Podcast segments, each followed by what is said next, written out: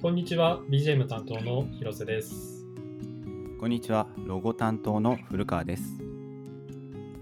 このラジオでは答えのないテーマについてデザインや考えることが好きな2人がその捉え方について自由気ままにしゃべるをコンセプトにゆるくお送りしていく番組となっております、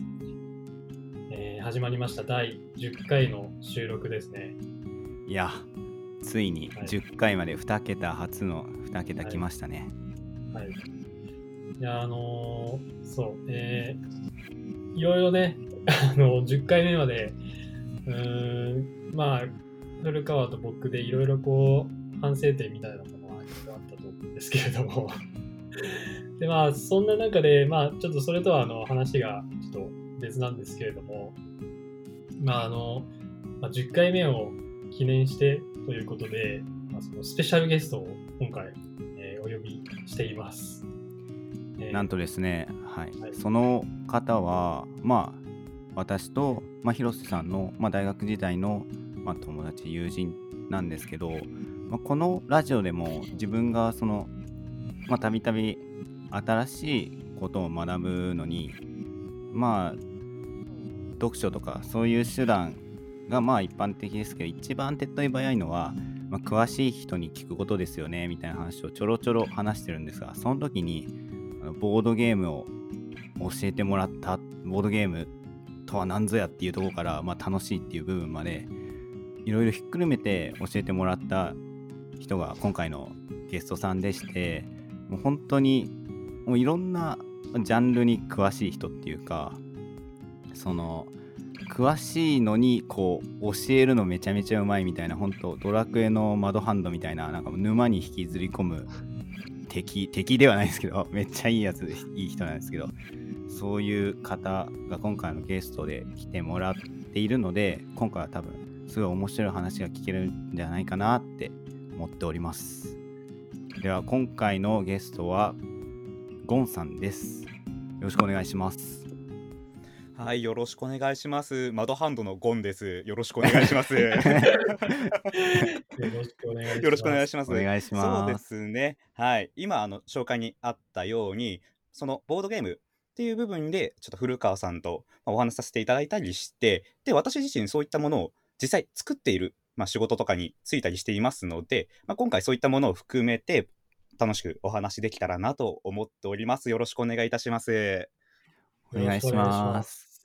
ちょっと今回初めてのゲスト会なんで、ちょ私たちの方もちょっと進行がちょ危うい部分があるので、そいや、なんか、記念すべき2桁の回で来ちゃっていいのかなみたいな、そんな感じがすごいですけど。いやいや、全然全然。よかったです。はい。そう僕はあんまりそのボードゲームっていうのは知らなくて、うんはいはい、でまあ、先ほどあの古川さんと、えー、ゴンさんの間ではなんかそういうやり取りっていうのがまああって、で、まあ、その、そうですね。うん。なので、その、ボードゲームについて、まあ、こう、詳しくね、えー、聞いていけたら、僕もなんかこう、えー、趣味とかってあんまり少ないので、なんかこう、聞いてそこで学べるものというか、はいはい、まあ、楽しさが分かれば、ああ、なるほど、なるほど。うん、いいなっていうふうに僕は思ってますね。なるほど。そうですね。まあ、やっぱりあのー、まあ、趣味として、まあ、今ちょっと、はい、まあ、コロナになる前は少しブームが来てたのかなっていうふうに、ボードゲームについては特に感じてるんだけど、まあ、その中で、まあ、ちょっとでも良さが今日伝わればいいのかなって 個人的には思ってます。はい。まあ、もうこれはもうどんどん喋っちゃっていいのかなあ、全然。あ、じゃあ、あの、まあ、ボードゲーム、まあ、やっぱりいいところとしては、まあ、直接人とのやり取りが目の前で行われる部分っていうのがすごいあって、で、特にあの、まあ、2人と一緒になんか絡んで話しやすいテーマでいくと、そのボードゲームってその、うん、まあ、UX デザインがすごい効いてるというか、うん、もうそもそもそれ自体がなんじゃないかなみたいな、まあ、簡単に言うとユーザーエクスペリエンス、あの、顧客同士の体験っていうものは、うん、あのお客さん同士で勝手に生まれる装置、まあ、それがボードゲームなんじゃないかなって個人的にはすごい思ってて、で、それをこっち側からどういう風な体験をしてもらえるかなっていうのを仕組みをこう、こっちからこう仕掛けてあげる。トラップを敷いてあげるみたいな。まあさっきのマドハンドの話じゃないけど、まあ、ここからこう、こっちの世界に引きずり込んでやるぞっていう気持ちで今、個人的には作ってるんだけど。まあそんな感じで、まあ、あのやる人同士で勝手に新しい体験が生まれていく。まあ、しかもそれもなんか、ただの、本当コマとかって紙とプラスチックしかない。そんなものしかないのに、うん、あのプレイヤーさんの想像力だけでこうその世界に入り込んでいける装置っていうのはすごい面白いなっていうふうに、まあ、個人的には思ってるので、うん、ぜひ遊びましょうって。みたいな。あ、そうで、僕が、その、なんか、うんうん、えっと、ゴンさんに聞きたいというか、はいはいはい。そもそも、なぜボードゲームにハマったのかというか、そのハマる前までの、えっと、なんだきっかけっていうのもあると思うので、うんうん、なんかそのあたりあれば、なんか聞きたいなって僕は あの収録前ちょっと思ってて、はいはいはい、うん。はい、なんかお答えして くれればな。OK です、OK です。はい、そうですね、あの、もう完全にあのしょうもない理由なんですけど、はい。はい。まあ、そもそもあの僕たちその大学の頃ってその、うん、まあ、3年とかになってくると課題とかでこう学校に夜入り浸ったりするじゃないですか。まあ、その中で、あの遊びたいなっていう時にまああの本当に知り合いからえこういうのがあるよって言って遊ばせてもらったっていうのが、まあ、そのめちゃくちゃ有名なゲームなんだけど、まあ、あのカタンってやつとか、ディクシットって呼ばれるエアワスのゲーム？みたいなもの。全然わかんないですね。うん、そうそうそう。まあ、後であの気になったら調べていただければいいなっていうふうに、まあ、ちょっと具体名を出していってるんだけど、あの、まあ、そういったゲーム遊ばせてもらった時に、いや、なんだこの世界はって。その、普通のデジタルゲームって、もうその世界観に浸らせるために、まあ、音、映像だったり、まあ、実際に操作感だったりいろんなものでその表現をされているのに対して、うん、そのボードゲームっていうのはあの決められたもの、まあ、紙とかペンとか、うん、あのあとはそうだな、まあ、サイコロみたいなもので、うん、いかにしてその世界観に連れて行ってあげるのかっていうものが面白かったっていうのと、あとその一緒に遊んでるその仲間たちでのその没入感みたいなものがすごくてその自分まあ、基本的にデジタルゲームって結局、画面と向き合ってプレイをすることになるので、まあ、隣で他の人が一緒にプレイしてたとしても、うん、見ているのはやっぱり結局画面になっちゃう。それに対してボードゲームってもう顔を突き合わせて遊べる。うん。うん。まあ、そういったところで、やっぱりその、独特な楽しみみたいなものにどんどんのめり込んでいったのかなっていうふうに、まあ、個人的には思ってます。なるほど。なんかものすごく聞いてて、引き込まれますね。本当に？話し方がうまい。いやいやいやいやいやいや。いやいやいや。いや、そう、まあ、もともとなんか、あの、まあ、大学でね、ゴンさんとはこう、うんうん、えー、まあ、ゼミ、ゼミっていうか、その研究室が一緒だったり、まあ、ちょっといていいのかあれですけど、うんうん、あ全然いいなんかそん、うん、で、そういう中で、うん、まあ、もちろんボードゲームをやってる姿とか、まあ、僕も実際参加したこととかあるんですけど、うん、やっぱりなんかその、面と向かって同じゲームを共有するときに、その画面を全員が見ないで、その、なんだろう、みんなの顔を伺いながらこうゲームをプレイするっていうのは確かに、こう、共感する力がこう増すっていうか、そうそうそう。それが、うん、確かにあのおっしゃる通り、すごく、あのボードゲームの、まあ、僕、あんまりやったことないですけど、あの感じている、感じた部分ですね。うん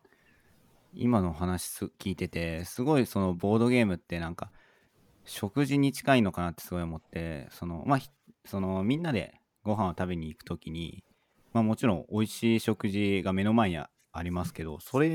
にずっと注視してるわけじゃないとかまあまあ一部ではそうインスタ映えみたいな感じでずっと写真撮ってる人もいるかもしれないんですけど、うん、でもそのそれよりも楽しいことっていうかそれを通してなんか人とおしゃべりすることがなんか一番食事の外食のなんかいいとこなのかなってすごい思ってて、うん、そういう感じでそのボードゲームもボードゲーム自体が主役というよりはそれが人と人との関係の触媒になってるような、うんうん、そんな感じが自分もいいなってすごい思ってて今の話聞いて思いましたね。うん、そうですね。あのやっぱりそのゲーム自体っていうよりもそのゲームを使って共有する時間っていうところに価値があるんじゃないかなって個人的には思ってるので、まあ、正直あの、まあそのボードゲーム作ってる仕事をしといてこういうのはなんですけど別に他のもので替えが利くんだったらそれでも全然いいんですよ。その一緒にいる時間をどれだけ楽しめるか、うん、まあ、色をつけてあげるかだったり、味をつけてあげるかっていうところが一番重要なんで、うん、まあ、じゃあ、お前自分のゲーム売れなかったらどうすんだよって話なんですけど、としてね、うん、あの、うん、私個人としてはやっぱりそういったあの体験って部分が大事なんじゃないかなって、うん、どうしても思いますね。うん。いいですね。いやー、なんか、僕はその仕事の中で、はいはい、今なんかその、なんだろう、これ、なんだろうな、その何かを作りたい、まあ、例えばゴンさんだったら、うんうん、その体験を生み出したいから、その別にボードゲームに限らず自分はそういうことを、そういうことに関わっていきたいみたいな、うん、なんか自分はなんかそういうのにまだなんか出会えていないような気がして、なんかざっくりこうデザインが好きですっていう分野。でしかなんか自分は今、うん、捉えていないようで、なんかすごく話を聞いていて羨ましいなっていうかいやいやいやいや。そんなことがあって、うん、うん、そうですね。そんな感じです、僕は。まあでも全然その大枠からこう見るのも大事だと思うんで、全然デザイン好きは好きで、それはすごい大事なことだと思うんで。あそうだね。もう、あれですからね、こだわりすぎて、あの、社長とバチバチなんでね。いや、それはまあ素晴らしいことだと思う。全然あの話が通じないんでね。社長、社長にいきなり行くっていうのもなかなかすごくないですか？なんか普通、もう少しこう、なんだろう、段階を踏んで上に行くような気がするんですけど。まあちょっとあの、あまりこれあの、うちの会社の内情なんであまり言えないんですけど、あ、ね、の人がまず少ないんで、あなるほど。もう、うん、直の上司みたいなものがもう社長に近いみたいな。あ、そうなんそんな、そんなイメージなんで。あ、そうなんですね。まあ簡単に言うと、あの、上司に相談してるって感じですね。ああ、なるほど。まあ、なかなか特殊な環境かもしれないですけど。ああ。うん、なんかそのボードゲームを作っていくっていう時に、はい、まずはやっぱりコンセプト、なんだろう、そのどういうコンセプトから始まるものなんですか？まあ、いろいろその、えっ、ー、と、作り方って人それぞれ。ですね。まあ、作り方はまあ人それぞれだったり、いろんな言い方があると思うんですけど、はいうん、まあ、ちょっとあの、今やってる仕事がどうしても、あのー、なんていうのかな、その、アニメとかゲームとかとコラボしたものが今どうしてもちょっと多くなっちゃってて、あの、コンセプトを決めて作るっていうよりも、その元の作品のテーマにどうやって寄せてあげるかとか、それはあのどうやってそのテーブル上でみんなで共有するかっていうところが一番重きを置いてるんですけど、あのその前あのその研究室でその健次郎に遊んでもらったような、まあ、個人で作ったオリジナルのゲームとかに関しては、まずあの目的のゴールみたいなものとしてどういう体験を最終的にさせたいか。をまず考えて、そこに向かってこうどういう要素が組み込まれていったら楽しいのかなっていうのを、まあ、足し算引き算を繰り返していくっていうのの連続かなって、まあ、個人的には思ってますね。なんかこう、頭が良くないとできない。いやいやいやいや。ゲーム、受けるゲームとか、まあそのなんだろう、受けるっていう、そういうのを作り出すっていうのも、なんかこう、たまたまとか、まあ、うんうん、もしくはそういうちゃんと計算尽くされたゲームはもちろんあると思うんですけど、でも基本的にそのゲームを作るって、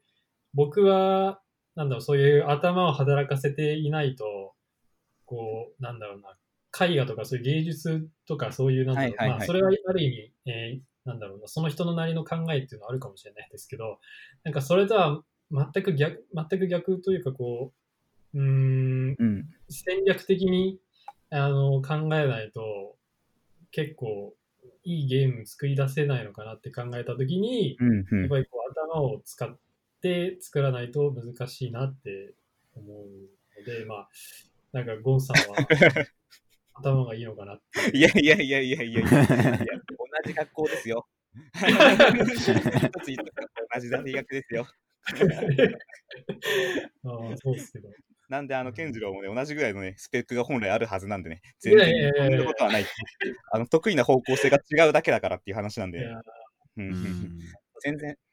まあ、実際計算して、もうこれめっちゃ面白いわって作っても、うん、まあ、売れなくて大変なことになってるものになってるんで。あまあ、そうですね。その辺はこう、なんだろう。うん、人間もなかなかこう、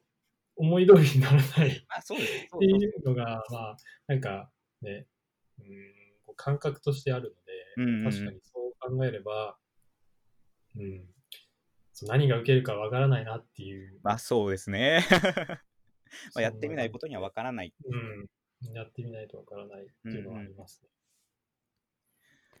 うんうん、あれ、今、その、いろいろ版権の、まあ、関連するコラボ的なボードゲームに携わってるのが多いって言ったじゃないですか。はい。結構、その、まあ、アニメの実写化もそうですけど、本当にうまいことやらないと、もうファンの方がすごい怒っちゃうみたいなことあるじゃないですか。いや、本当ですよ。で、特に、その、まあ、自分がもともとファンだったまあ、コンテンツに対しては、まあ、ファンの気持ちっていう理解があって、そのまま制作に臨めると思うんですけど、例えば全然自分がジャンル外で知らない範囲だったっていう時に、やっぱそのジャンルのファンになるとこからやっぱ始まる感じなんですかね。やっぱそうですね。そのやっぱり、うん、まあ、ゲーム全部やったりはさすがにできないですけど、うん、例えばアニメとかだったら、もうその仕事が決まった夜から全部バーって見て、おなんとなく、ストーリーなんとなく把握して、まあ、好きか嫌いか置いといて、あ、こういうストーリーでこういう展開なんだくらいまでは、把握した上で作んないと、やっぱりどうしても、ねえっていうのが正直なところですね。まあ、あとは、その、どんなゲームでもあ、どんな作品とかでも合うようなシステムを作ってあげちゃう。例えば、キャラクターがたくさん出て、あの戦闘が必ず起こるようなアニメってたくさんあるじゃないですか。まあ、そういうのだったら、あの、このシステムを使えば、まあ、基本的にあの、某任天堂さんのいろんなキャラクターが出てきて戦い合う、あの、殴り合うゲームに近い感じで、どんなキャラクター入れても、スマッシュ兄弟ですね。うん、そうですね、スマッシュ兄弟みたいな感じになる。っていう感じで作っちゃうっていうのもありますね。一つ型作って、そこにポンポンポンポン合いそうなタイトルを入れていくっていう。ああ、なるほど。そういう手法もあったりしますね。うん。まあ、いや、でもちゃんと調べるの、はい、調べるというか、まあ、ゲームなり、まあ、アニメなり、ちゃんとね、自分のその仕事外の時間でリサーチに当てるのって、やっぱ本当にすごいですね、プロというか。いえいえいえ、あの仕事中でもやってるときはやってますからね、あのごっそりあのパソコンでアニメ流してみたいな。まあまあ、仕事の調査ですからね。仕事ですから、はい。なんか逆にその、仕事中じゃないのにそういうなんかリサーチの時間なんかその仕事中にその時間って作ってくれないもんなんですね。あの、うん、まあでも基本的には人数少ない会社なんで、その、まあ、必要最低限やることやってれば、その空いてる時間とかに関しては、そういう時間に使えるって感じなんで、まあうまいことやりくりできるかどうかみたいな。ああ。まあ、あとはもう真面目になんか仕事してるようなふりをしてアニメを見ていたりとかはしてます。いや、仕事なんでっつって。えー、そっかそっか。うん。うん。まあ少しでも今の話聞いて、ボードゲーム興味持ってくれたら嬉しいですけれど。うん。うんうんうん。いや、なんか、そう。ボードゲームね。なんかじゃあ、今、旬なボードゲームとかってありますか？あの、ものすごい。やっぱりこう、旬なものから手につけるのが一番こう手っ取り早いっていうか、何も知らない人は。あのまずあの知らない人がもしこのラジオ聞いてたと仮定して、まあ、ちょっと話させてもらうと、あ、はい、の旬なものが今二極化してて、あ、そうなんです、うん、あの超初心者というか、ライトユーザーでも楽しめるようなものと、もう完全にあのヘビーユーザーはヘビーユーザーで楽しむためのものみたいなものがきっぱりちょっと最近分かれてきてるんじゃないかなっていうのが個人的に思ってたりするんで。そうなんですね。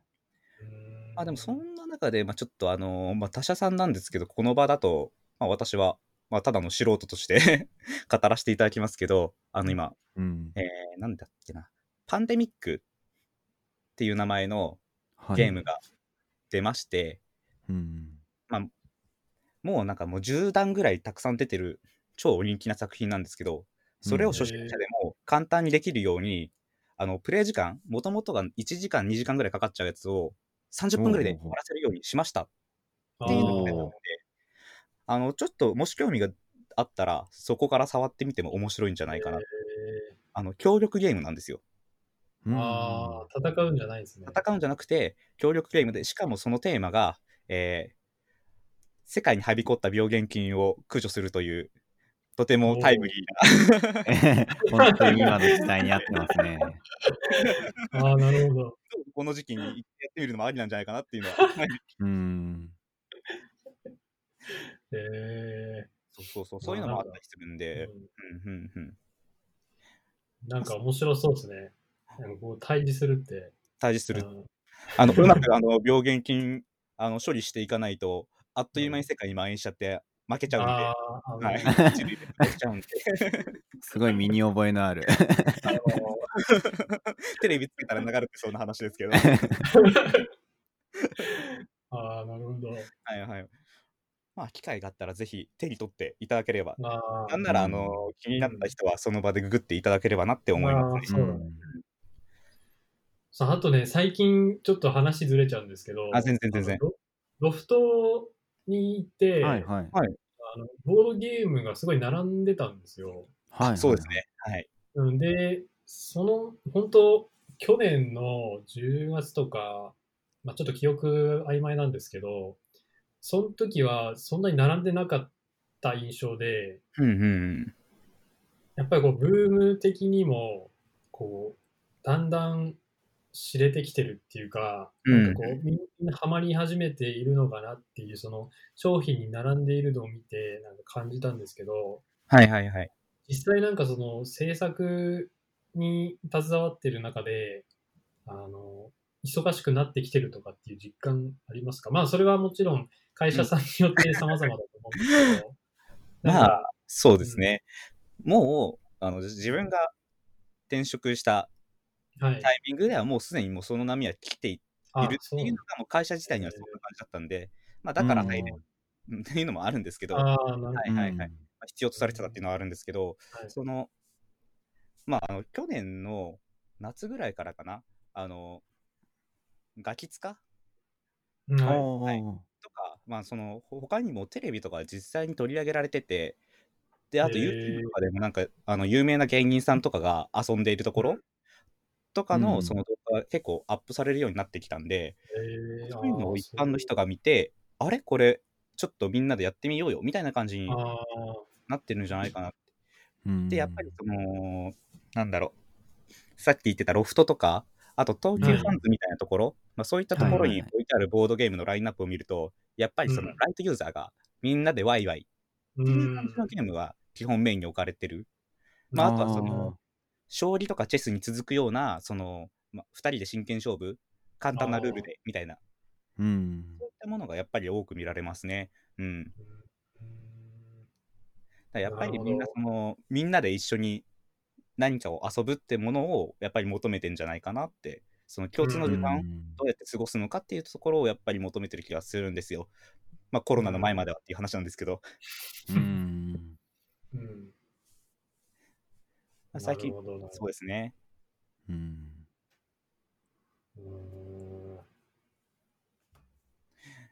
いいんですかね、こんなに自分、ボードゲームの話ばっかりしてて。いや、もうそのための回ですから、ね、もうそのために用意しました、この回をっていうぐらい記念すべき第10回なのに。いやいやいややっぱなんかこうね、話題、2人だとこうどうしてもなんかこう、だんだん、まあ、えー、話の話題的にはこういろいろ出てくるんですけど、はいはい、やっぱこう3人以上になると、うんうん、ね、いろんなこう角度というか、まあ、今回はその一つのテーマですけど、まあ、その一つのテーマの中で、ゴンさんは、えー、詳しいかなっていうふうにまあ思っていて。そうですね。一応、まあ、詳しいっていうか、もう半半分プロみたいな感じにはなってしまって、ね、だからもう、後ろのあの僕、なんかあのカメラの後ろにすごいボードゲームなんか あの並んでるんじゃないかっていう。ラジオでは伝わらない部分ですね。ラジオでは伝わらない。ラジオじゃ全く伝わらないのに。いや、ただなんかそこまで、まあ、今回なんかその演出の一つでなんか設けてくれたのかなっていう。演出の一つだよ、これ。後ろの、特にあの、多分ラジオ聞いてる人に見えないと思うんですけど、この辺り、うん、あそこベッドの上なんで、あ、ベッドの上？はい、ベッドの上なんで、あの、本当に完全にあの、今回、この配信撮るために、ちょっと話題に触れやすいかなって思って、この辺に なるほど。用意したなるほど。なるほど。ただし動画じゃないので何も伝わらないっていう悲しい。こっちが話さないとね、具体的に話さないと伝わらない。どっかで触れてくれるかなと思って、ちょっとこの辺に。いやいや、僕はだから、うん、なんとなく、あそういうことかなっていうのは。ありがとうございます。もう今までそのボードゲームで、どれだけお金使ってきました？なんかパッと見るだけで聞いちゃいますか。聞いちゃいますか、ね。あの、計算したくないんですよね。あちょちょっと待ってくださいね。なんかあの、その、ボードゲーム、自分が何を持ってるのかっていうのをあの管理するサイトっていうのが存在してて、ほうであのそこにあの今自分が今何個持ってるのかっていうのが表示されるんですね。うん、まあちょっとあの自分目をそらしてるんですけど、ちょっと何個持ってるのかわからないようにしてるんですけど、今ちょっと確認してみますね。そんな怖いな怖いな。そんなたくさんはなかった。えっとですね、今、えー、183個持ってるんですけど、えー。183個持ってるんで、まあ1個、まあ高いのと安いの平均して、だいたい4000円ぐらい。うん、仮定してもらって、あとはまあちょっとご想像にお任せする形で、はい、ちょっとけ自分でもちょっと計算したくないんで。いや ちょっと現実受け止めたくないんで。えー、仕事なので、はい。まあ、資料ですかね、資料。資料、重要、大大切な参考資料ですはい。なんか、あの、自社商品を買ったりもするんですか？なんかもらった、もらうんですか？えっと、自分が入る前のものは、まあ、そもそもその、一ユーザーとして買ってたものはいくつかあって、で、自分が入った後に作ったものに関しては、はい、あの、まあ、ものによってはもらってるって感じです。サンプル。あうん、はい。まあ、ちょっとあのデザインだけじゃなくて、その、品質管理、製造管理みたいなものもちょっと、まあ私の方でやってたりするので、うんまあ、ちょっと印刷工場から出たサンプルとか、うんまあ、確認がてらちょっといただいたりって感じですね。ああ、なるほど。え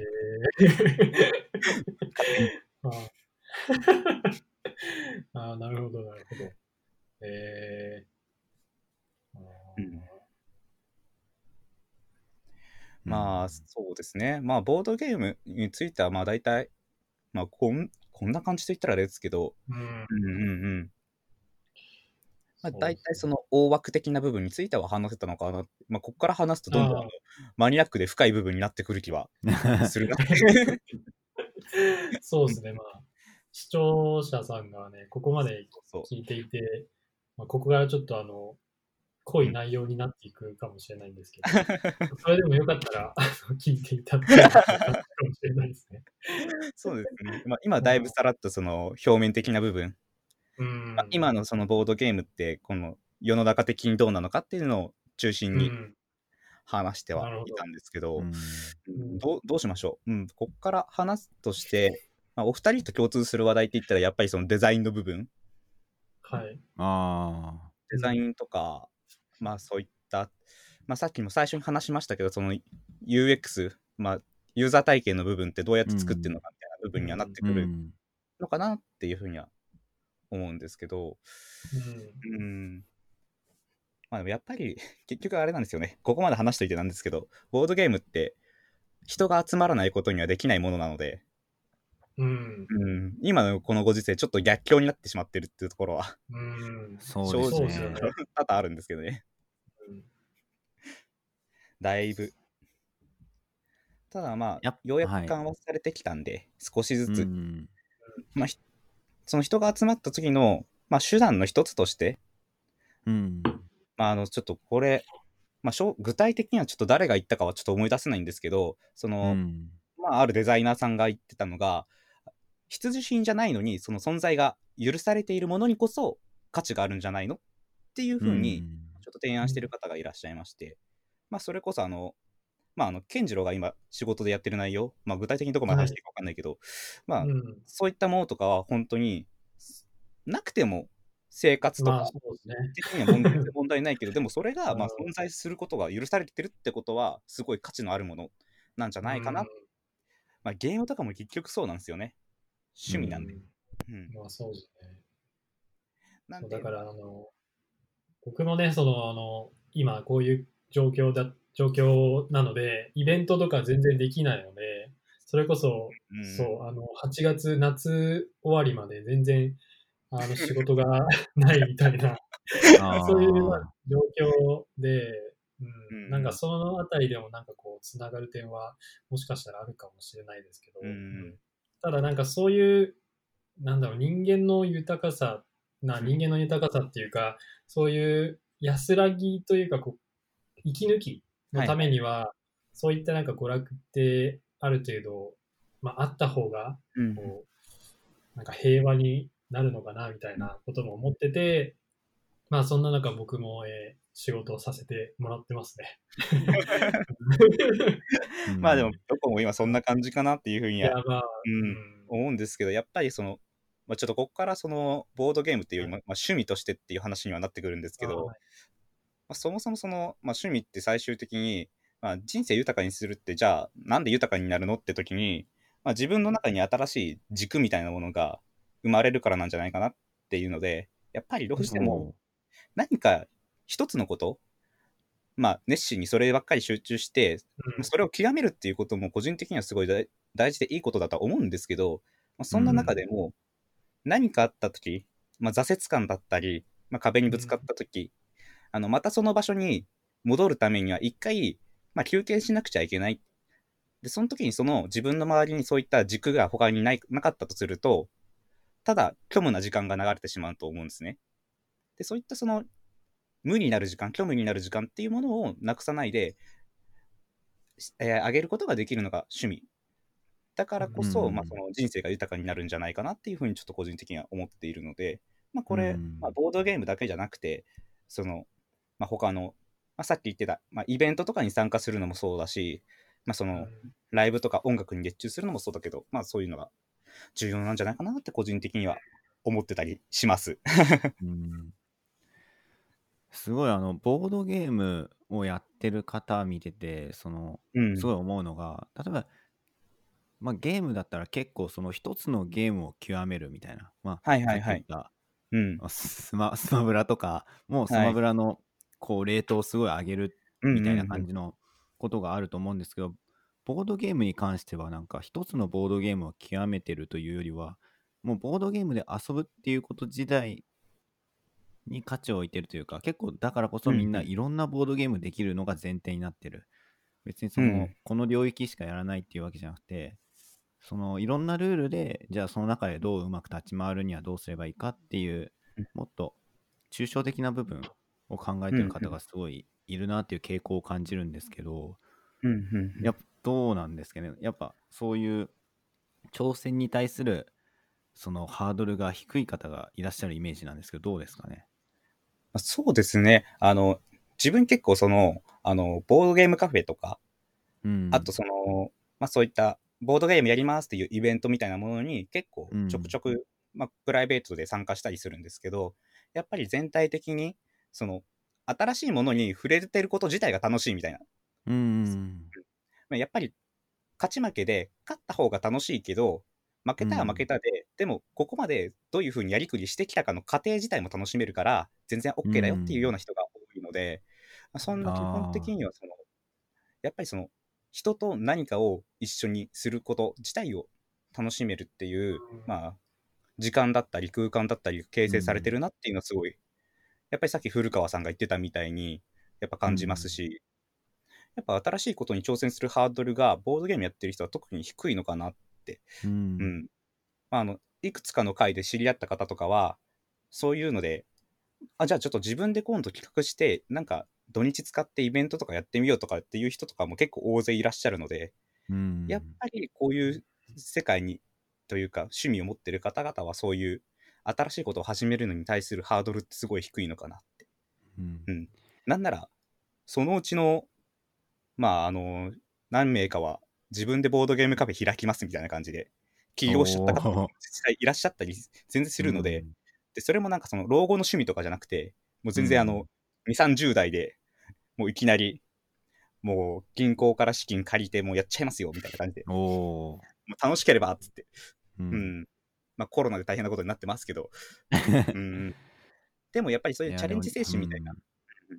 そういったものはなんか養われるっていうかその怖くなくなる、うんうん、チャレンジすることって楽しいことなんだなみたいな。そういうふうに感じさせてくれるっていうのがいいところなような気もしますね。うん、そうなんですよ。そのまあゴンさんしっかり、まあ、ボードゲームカフェに行った時のこの場の空気だったりなんか皆さんがそのそのコミュニティの皆さんがすごいこう挑戦すること自体を楽しんでるっていうのがすごい伝わってきていやそういうコミュニティの空気感いいなってすごい思ってるんですよね自分も。ああそう言っていただけるとすごいこっちとしても 幸いですけど。はい。うん。まあボードゲームはそれの一つのきっかけにでもなればいいかなっていうふうにも思ってますしなんかそのボードゲームって何か題材にしてるものっていうのが多くて例えばそのなんだろうな、うん、パッと例を挙げたいんだけど、今パッと思いつかない。うん、うん、例えば、その歴史とかをテーマにしたボードゲームとかがあって、うん、で、産業革命がメインのゲームとかもあったりするんですね。でそういうのをやっていくうちに、その歴史自体にも興味が湧いたり、うんあと、あの、えーと、東南アジアのあの島を観光地を作って盛り上げようっていう感じのゲームがあったりするんですけど、なんかこう遊んでるうちにちょっと実際に行ってみたいなとかって思ったり、まあ。そこからこうちょっと新しいその領域の趣味にこう広がっていったりしたらさらに面白いんじゃないかなって個人的には思ってて。うん、でまあそのまあ前の話に戻ったりはしてしまうんですけどその、うん、まあ、健次郎に研究室で遊んでもらったちょっと私が作ったそのゲームとかに関しては、うん、そのもっとコーヒーを自分であの入れることにもみんなにハードルを避けてほしいなって思ったところから作り始めたんですね。なんで、そのゲームをやってるうちに、まあ、自分があたかもコーヒーを入れてるような感覚になれるようなゲーム、仕組みっていうものを作って、でそこから他の人に興味を持ってもらうような仕組みにしてもらう。まあ、そういったゲームを作ってたりしたんで、まあ、やっぱり、まあ何がきっかけになるかわからないじゃないですか。で、そのきっかけの一つに、このゲームがなれば面白いんじゃないかなって。うん、いやなんかね、僕はそのコーヒーのゴンさんが作ってくれたやつをやっていて、まあ、楽しかったっていうのもあるんですけど、はいはいはい、まあ、それとは他にやっててこう、コーヒーの匂いがこうしないんですけど、実際は。感じる。想像力を働かせられて、はいはいはい、なんか自分今こう、もういろんなコーヒーの豆の種類とかなんか提示してたじゃないですか。どこの原産地とか。はいはい、僕そういう全然もう前、僕のコーヒーとか全然知らないので、うんうん、これはどういう匂いかっていうのはわかんないんですけど、でもその文章の中で、えー、このコーヒーはこういう特性があってみたいな、うん、確か説明文が書いてあったようなあそうですね。あの、うん、ゲームに全く関係のないあのコーヒーのフレーバーテキストが入ってるっていう。いやでもそれ いやまさにフレーバーテキストですね、う。ん、文字通りの。その通りですそれが ものすごくなんか僕の中であの、はい、すごく記憶に残っているというか、良かったなって思いますね。いや、もうしてやったりですね。計画通りですね。デスノート。めちゃくちゃ楽しいな。そうそうまあ まあ、ボードゲームってそのやっぱあの規模がちっちゃいというか、まあ、手軽にやれる分そういったまあその次につながるような効果っていうものがあるとより面白いんじゃないかなっっていうふうに思ってる今日この頃ですね。それがあの簡単に作れれば苦労しない。う。ん、まあ確かに。うん、まあそういったものがその、うん、その教育になったりとか、その原産地、原産地というかその地域に興味を持ったりとか、なんかそういうつながりをゲームを通じて、うん、つながるっていうふうになんか思ってなくて、その今の話を聞く前は。単純に僕はそのボードゲームって、まあ、面と面にで対戦する、まあ、ゲームっていうふうにしか僕はなんか認識していなかったので、うん、すごく新しい発見をしたなと。まあまあ、うん。まあ、対峙的に言えば、あのその健次郎の今の考え方で問題なくて、全然いいんですけど、まあ、あの、これから先、うん、まあ、何か遊ぶんだったら、ただ遊ぶだけじゃなくて、そのそれとは別の付加価値をこう無意識的に得られれば、まあ、それに越したことはないっていうのがやっぱりあって、まあ、あのまあ、別にボードゲームに限った話じゃなくて、アナログゲームとかでも、あ、じゃあデジタルゲームか。あの、PC のゲームとかでも、やっぱり延々と三国志やってるやつめちゃくちゃ三国志詳しいじゃないですか。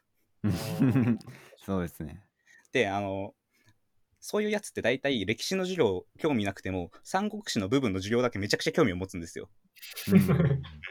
めっちゃ授業楽しそうに聞いてるんですよ。だそれをこう、まあ、いろんなところに作っそういうあの興味を持つ部分をいろんなところに作ってあげることができる可能性っていうものをすごい個人的にはボードゲームには感じてて、その結局あのあのデジタルゲームとかってあの結構受動的な部分が多いんですね情報が。うん。得る情報っていうのが。でボードゲームっていうのは結局そのどのカードを取るにしたってどのカードを出すにしたって全てこう思考した上で、こうシミュレーションした上で行うので、その結局その受動的な部分っていうよりも能動的な部分の方がどんどん大きいのかなって。うん。で、やっぱりその、英語は書いて覚えろじゃないですけど、まあ、その漢字とか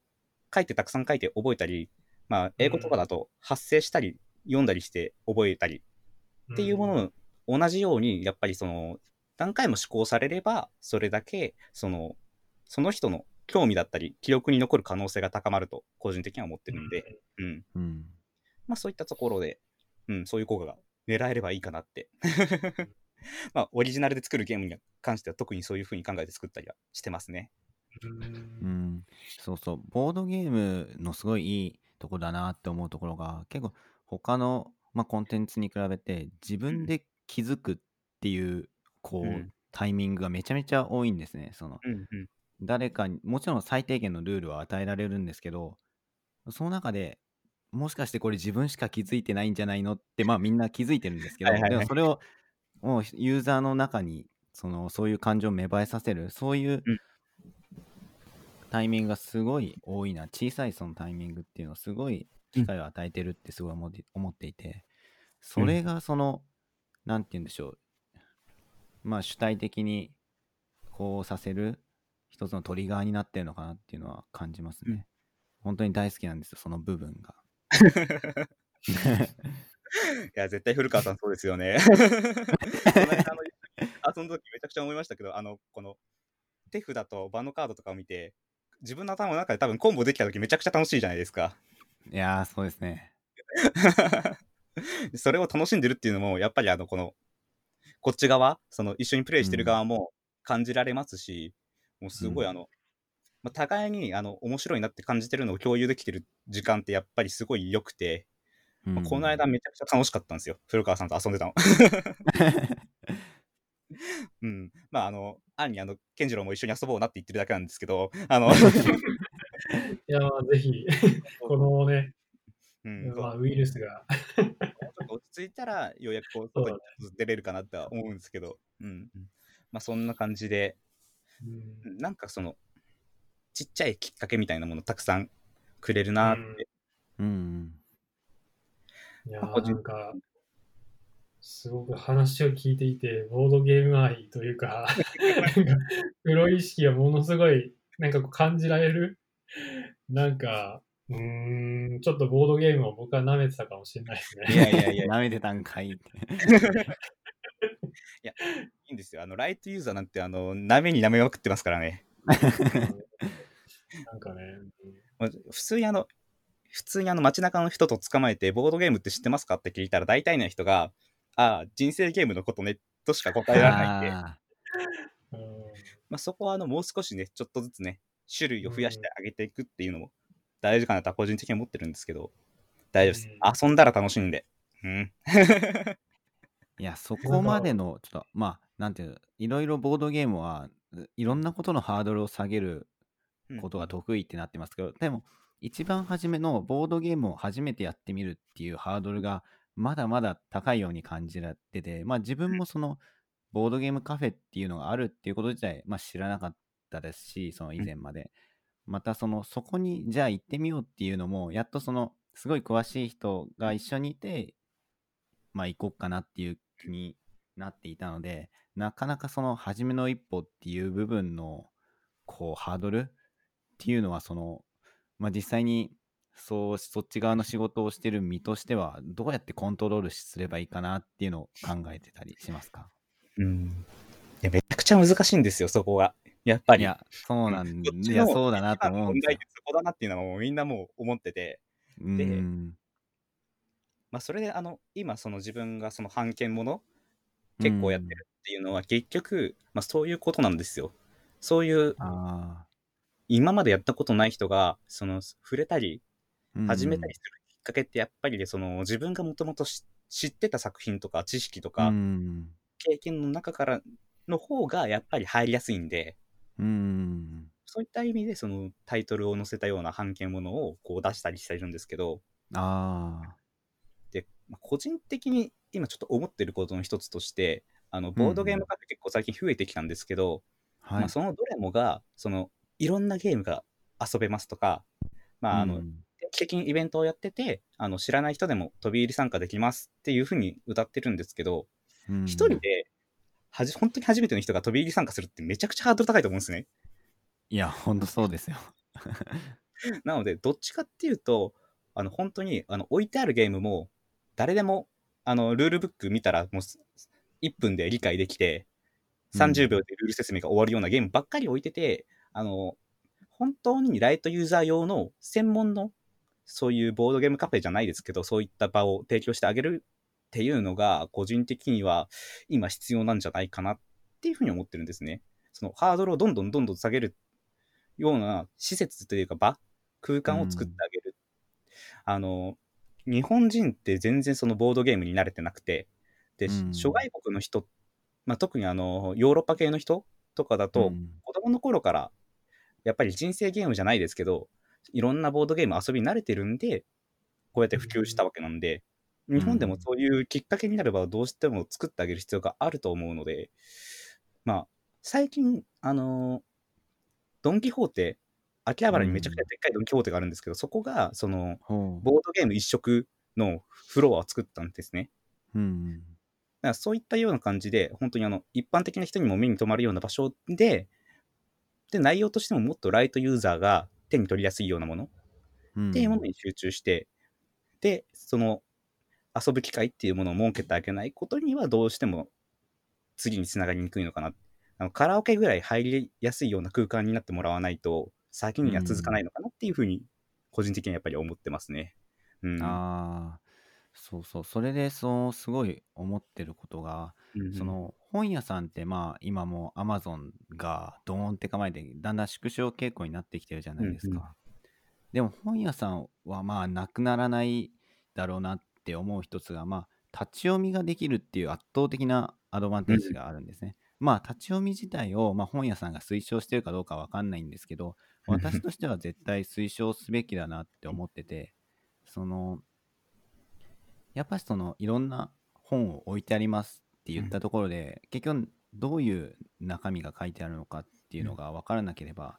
そう買うきっかけというかハードルがまだちょっと高いままなんですけど、まあ、それを自分の目で中身を確認して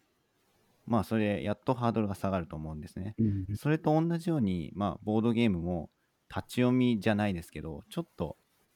こうちょっとこう体験するというかあなるほど。まあ蔦屋書店って最近いろいろ増えてきてあそこってまあスターバックスのはいはいはい。カフェと、まあ、本屋が併設されてるっていう感じで、はい、もう本当にその買った本買う前の本でもなんかそのまあもうカフェに入りながら読めるみたいなところもあって、うん、そういうノリで何て言うんでしょうもっとこう買う前の段階でこう体験とまあその閲覧がシームレスな感じになるともうちょっとハードル下がるのかなとも素人ながら思ったり思わなかったり、うん、いやでもそれは実際あの確かにその通りなんですよ。うん、うん、ボードゲームはあの箱ばっかりおしゃれだったり可愛かったりして、あの、直感的にその中身がどうなってるのかとか、その箱の裏面見た、見て、あの、長ったらしい説明文なんて読むわけがなくて、その、直感的に絵として分かりづらいんですよ。どうしても、その、遊んでる風景みたいなものが。あなので、もう本当にもう中身公開するぐらいの勢いで、実際に手に取って触ってみてもらって、あ、なるほど、こういう感じで遊んでいくんだっていう、その、遊んだ先の自分たちの姿みたいなものを、やっぱり、まあ、想像できるようにしてあげないと、やっぱりその、さっき古川さんが言ってたみたいに、そのシームレスに、あの、まあ、買うところとか遊ぶところまでつながっていかないのかなっていうのはやっぱりありますね。まあ、ちょっと店舗としてそれをどうやって展示しておくのかって結構難しいところではあると思うんですけど。まあ、そうですね、うん。持ってかれちゃうことあるんで。はい、いや、本当それは それ、それがあるんで。困る部分ですよね。うん、まあでもやっぱりでもそういう展示の仕方とかっていうのをやっぱり工夫する必要があるなっていうのはやっぱり、うん、こちらとしてもすごい思いますね。うん。うん、確かに。広瀬さんも、まあ今まで、まあ、ボードゲームに、うん、まあその、自分から触れるっていう機会ほとんどなかったわけじゃないですか。うん。なんか、もっとその距離が近くなる、なんか、アイディアというか、こうだったらよくないみたいな考えとかってあったりしますか？そうだな。なんか僕、その、確か東急ハンズで、うん、はいはいはい。ボードゲームが、その、なんだろう、開封されている状態で、なんか自由に遊べるようになってるのを一回見かけたことがあって、うん、で、それで、こうや、やろうかなって思ったんですけど、いかんせん僕一人の状態だったので、うん、やっぱりボードゲームするってなったら、最低2人っていうのは必要ないですね。はいはいはい。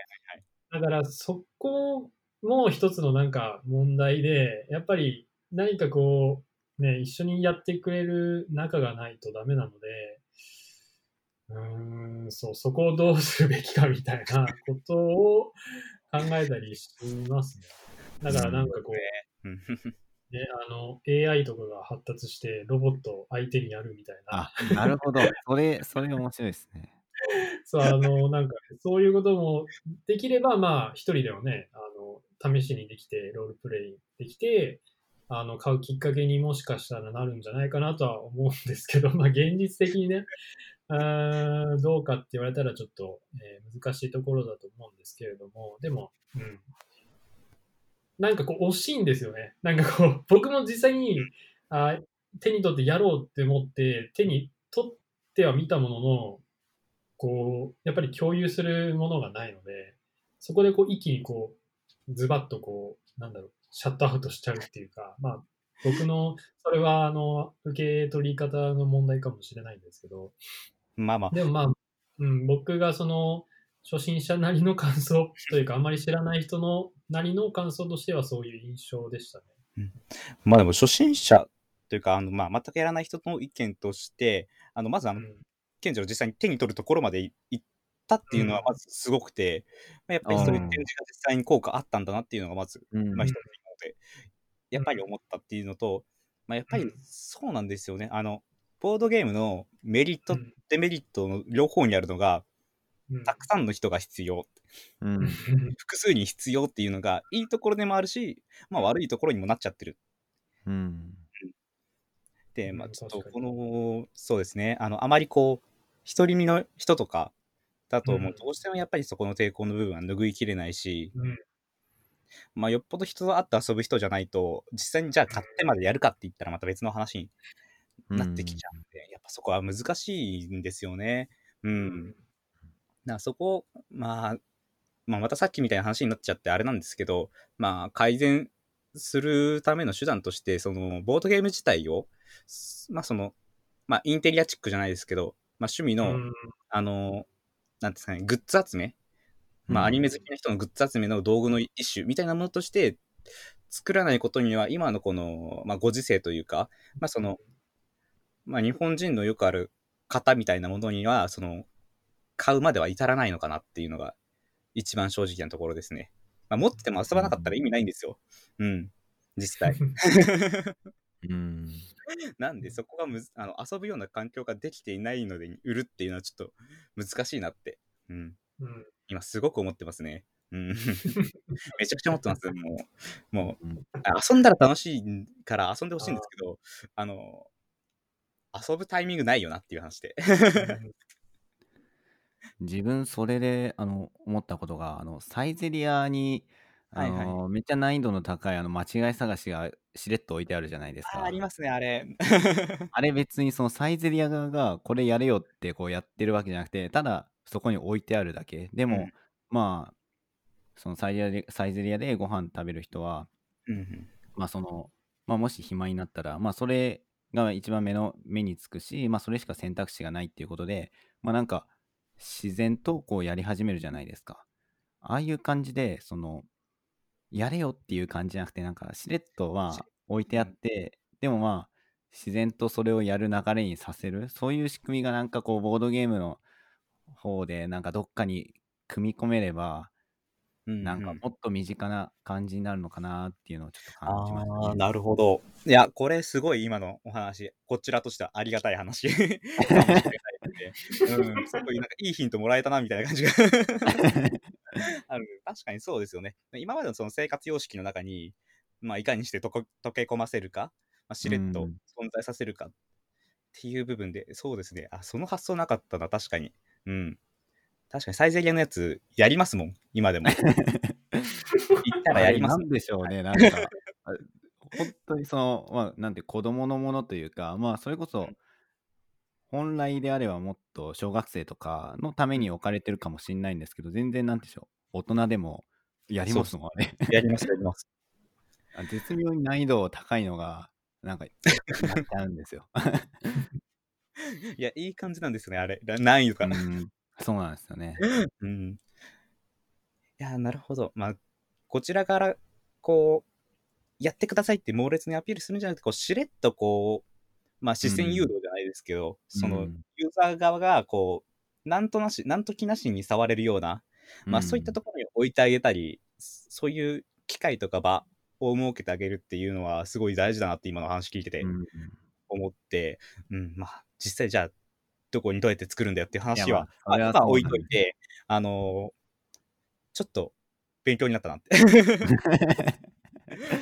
今をちょっとあの、後でこれ聞き聞き返してちょっとメモしとこうって思ってます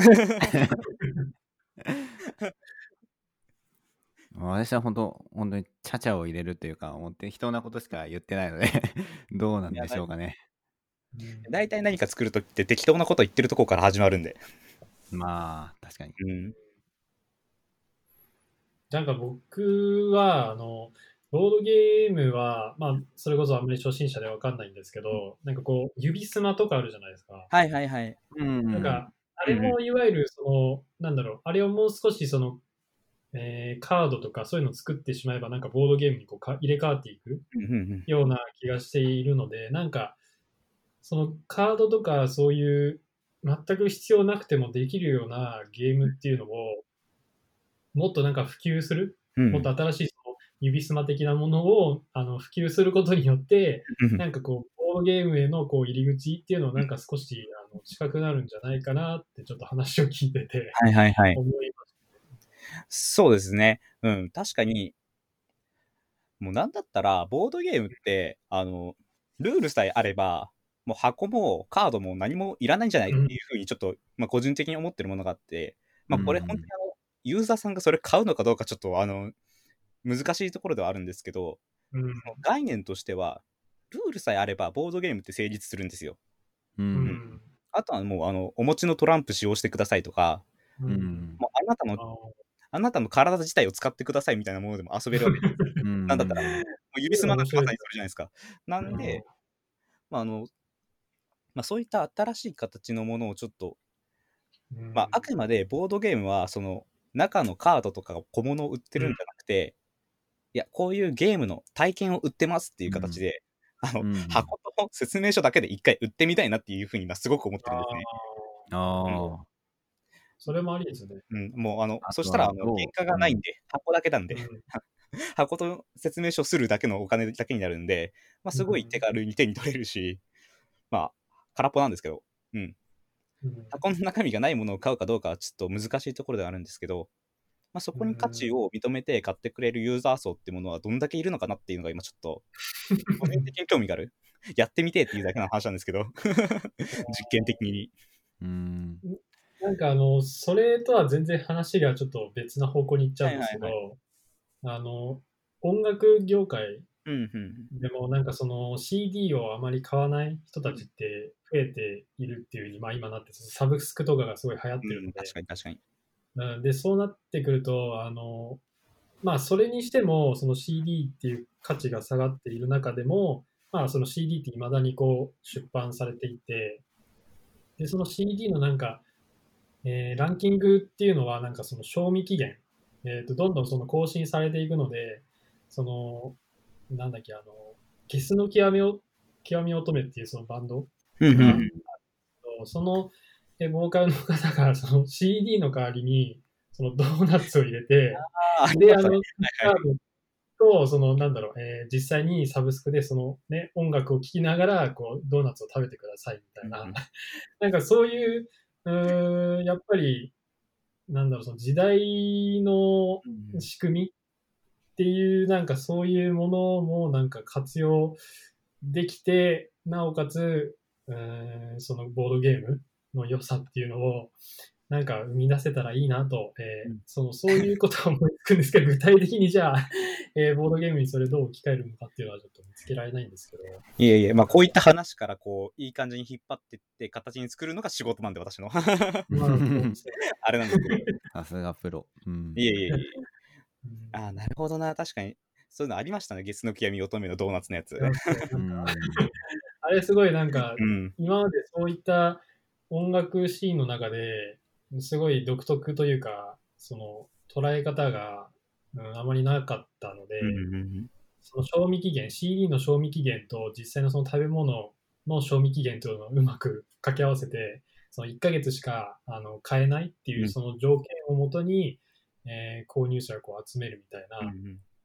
まあ、だけど実際にやっぱり CD の、CD 欲しい人は欲しいっていうふうに言ってるみたいで、うん、なのでまあ、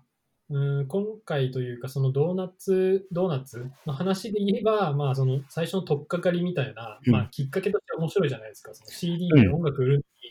うん、あの、ドーナツを売って、それでこう、えー、なんというか、宣伝になるので、うん、だからその宣伝力的なところも重要なのかなと。なんかあのね、やっぱり、新しいのを提案するのには必要なのかなって思います。まあ、そうですよね、うん、まあ、どの業界においても新しいものを常にアップデートする必要はどうしてもあるので、うん、うん、まあ、今の話なんかは特にその取っかかりとしてすごいいい例だったんじゃないかなって。うん。すごいなんかバズる的な話題。バズりてーって。いやあの俺本人がバズってもしょうがないんですよ。自分本人。作ったもの自体がバズってほしいなみたいなところは、やっぱり。それは素晴らしい考えですね。うん、で、そう、あとさっきなんか、店頭に置いてあったものを触る、触ったって僕言ったんですけど、はいはいはい、それのきっかけがまさにゴンさんなわけですよ。っていうのは、その、えー、ゼミの中で、そういう、はいはいはい、あのこういうことものがあって、うん、うん、っていう前段階の知識があったから、うん、あ、これボードゲームだって思って 触ったわけで、うん、で他の人たちをこう見回してみると、僕の周りほとんどいないですよ、人が、やっぱり。いや、いないですよ。あの、だか。ら、いやいないです。まずその、ボードゲームだっていうのをなんかこうね、あんまり認識してないというか、ボードゲームって何？みたいな。うん、だからそういうところがなんか、うん、やっぱり強いなって思いますね。うん、だから、ねうん、なかなかこう、なんだろうな。解決策があんまり見えない話になってるような気がするんですけど。まあまあまあ。ね、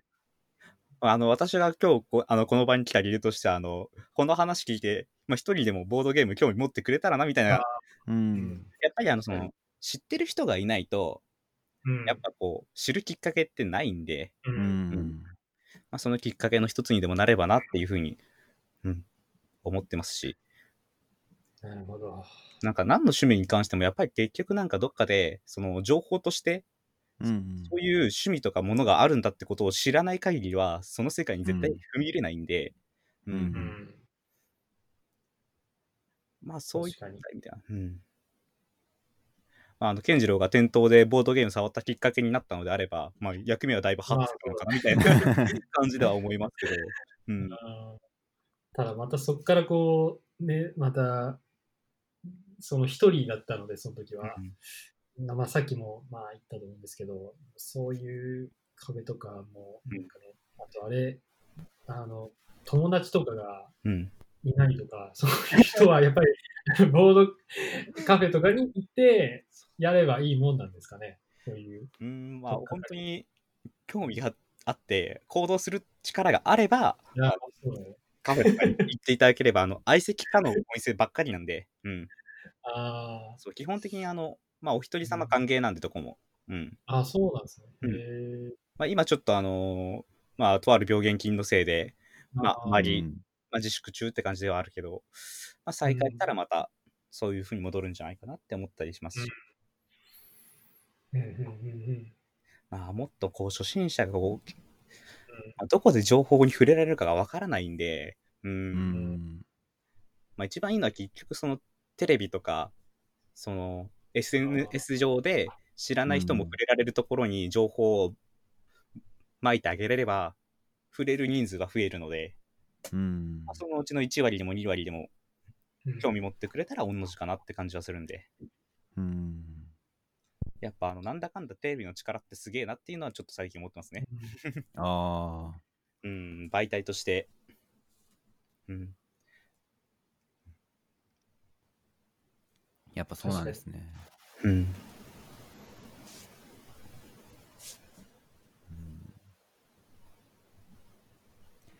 どうですかね、こう、いろいろ話していったら、もう、あっという間に1時間近く、1時間以上お話ししていましたけど。こんな感じでいいんですかね？いや、でもなんか、そう、今までは自分とか、はいはいはい、まあ、その古川さんが考えていることに対して、こう、二人でね、こう会話していって、うん、えー、答えのないテーマについて話すみたいな、なんかそういう感じだったんですけど、はいはいはい、今回は、その、なんだろう、うん、まあ、うん、古川さんはある程度知っていたので、うん、えー、会話の、なんだろう、会話のというか話題にこうついていきやすいような感じではあったと思うんですけど、うんうん、なんか、そう。まあでも、まあ僕のその本当の初心者でも、なんかこう楽しみ方っていうのをなんかすごい感じたので、うん、なんかこう、今回のその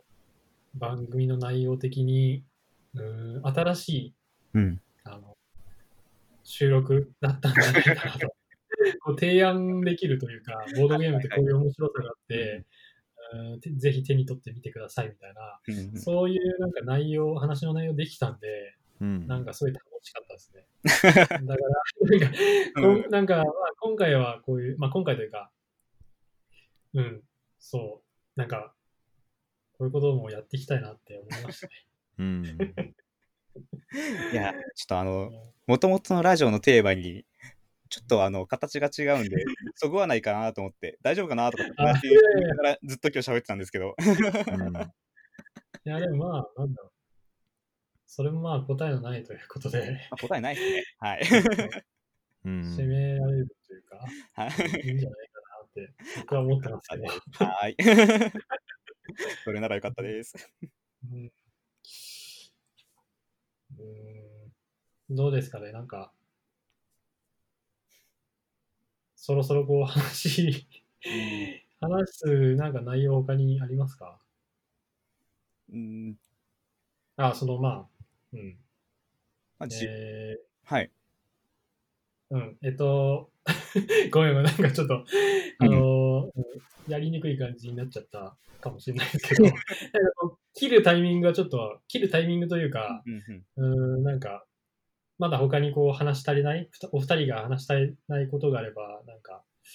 うん、言っていただければと思うんですけど、なんかありますか？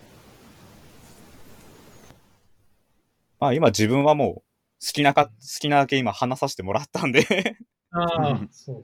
逆にお二人が何かあればって感じですけど、うん、そういう、まあ私がついていけるかどうかは別の話として。うん、いやなんかね、僕はなんか話したいなって思ったんですけど、ちょっとすっ飛んじゃって。なんか話すっていうのは、なんか、あれ、なんだったっけ？ちょちょっとあの。いや、もう、メモ書いて貼っとくだけですよ。あまあ、いやちょっと思い出したいんだけどな。なんか思い出すまで、なんか古川さんないですか？いや、自分も今日はもうボードゲームのお話を聞くっていうね、もう感じでもう、もう星座に全裸待機ではないですけども、もう楽しみにしていたので、結構この、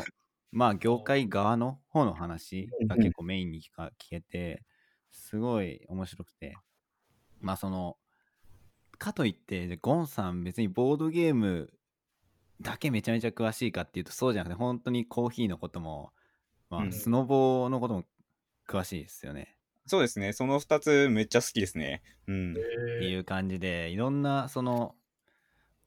興味深い話をまだまだ持ってるので、それこそね、今後また別のゲスト会で話聞いてみたいななんで、で今日本当にその楽しかったんですよ。この初めてのゲスト会なんですけど。いや楽しんでもらえたならよかったですね。もうずっとなんか、あのー、自分が喋ってる表示ばっかり映ってるんで こんな人に喋ってていいのかなって思うんですけどいや、そもそもあの、このラジオ、そのまあ、運営してる広瀬さんも私もな喋るのが、まあ、得意じゃないというか結構その話を聞く側のスタンスの方が多いっていうのもあって、まあ、実際に2人でやってるラジオの時もまあ結構まったりやってるんですけど今回は本当にそのバランスが良かったというかもう小林さんが喋るのめちゃめちゃうまかったので いや正直言っていいですよ。喋りすぎだって。いやいやいや本当にそう喋るのうまいんで。いやいやいや本当にこう11回目12回目のラジオでこう勉強しなきゃなって もう次の回であれ あれゲストじゃなあれゲストじゃなくても本レギュラーにしないしなしませんかって言われないようにユーザーの方リスナーの方がリスナーの方いえいえ負けないようにちょっと頑張っていきたいですよ本当に。あでそう僕あの話を思い出したんですけど 思い出したんですそうあのなんかそうボードゲームをやるにあたって、はいはいはい、あのあの、能動的っていう要素がすごくあの、いいところ。うん、こう、ボードゲームを通じて、あの、そういうところが、えー、なんだろう、えー、そういう能力がつくというか、よりそれをやることによって、えー、増すみたいな話で、で、なんか、日本人の方って割と、あの、受動的、受け身の人が、なんか多いのかなって、なんか思っている、思っていて、なので、そのなんか、実際にその自分がこう、なんだろう、じゃあ、えー、ボードゲームをやろうっていう、そういう能動的な、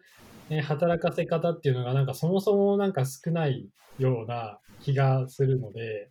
なんかそういう根本的な、なんか、もう少し、えー、日本人全体が、あの、能動的になんかなっていけたら、そのボードゲームっていうのが、あの、なんか普及されるっていう、なんか、そういう、うん、つながりがあるのかなっていう、なんか、そんなことをちょっと思って、うん、えー、なんかね、せっかくあの、古川さんが、あの、なんかこう、うん、いやー、ごめんごめん。あの、そう、あの、だったんですけど、まあ、ちょっと、あの、急に思い出した内容だったので、ちょっと言わせていただきました。すいません。いえいえ。なんかグダグダになってしまって。いや、大事な、大事なお話だったんで。そういうことをちょっと思ったのでね、はいはいはい、ちょっと言わせてもらいましたね。うん。そう、なんか、あとはそのなんか、ボードゲーム作るにあたっても、なんか、いろいろな知識、まあ、ゴンさんみたいなような、そのコーヒーとか、スノボとか、いろんな趣味を持っている人が、そのボードゲームを作るにあたって、うん、なんか重要な能力というか、僕わりかしその、なんだろう、あんまり、うん、様々な趣味とかっていうのをなんか持ち合わせてないので、だから、うん、そういう人が作るゲームの方が、なんか、ね、面白くなるんじゃないかなっていう ようなことをね、思いました。はい。ありがとうございます。すみません、ちょっとなんか最後自由になんかかあの喋っちゃったんですけど。いえいえいえいえ。まあ、あの、うん。まあ今日はあのボードゲームの話って感じで来たんですけど、まああくまでボードゲームは一つの自分の中の柱の一つなんで。うん。はい、なんか、ね、あれじゃないですか。よく最近、まあ巷でとか、いろんな SNS 上とかでも言われてるのが、その働き方まあ一つのことに固執しなくていいよみたいな。うん、まあ、まあそういった部分で、まあ別に、まあ、自分もボードゲームだけで生きていくつもりないですし、うん。うん、その時その時好きなことやっていければいいのかなって思ってるタイプの人間なので、うんうんうん。いいっすね。羨ましいですね。いやいやいやいやいや、もう、生活はカツカツですけどね。あの、あの、あの、あの辺の視聴者には見えない後ろの相手らのせいで。なるほど。そうですよ。もう多趣味がいいことのように聞こえますけど、その分出費は大変ですからね。はい。覚悟してもろて。はい。趣味ってお金かかりますもんね。そうですね。いや、そう、お金かけようと思えばいくらでもなんか。かけられますから。かけられるなって思いますね。まあ、それを楽しいと思えれば OK なんです。なんかね、人生いつ死ぬかわからないって最近すごくなんか思い始めてて。お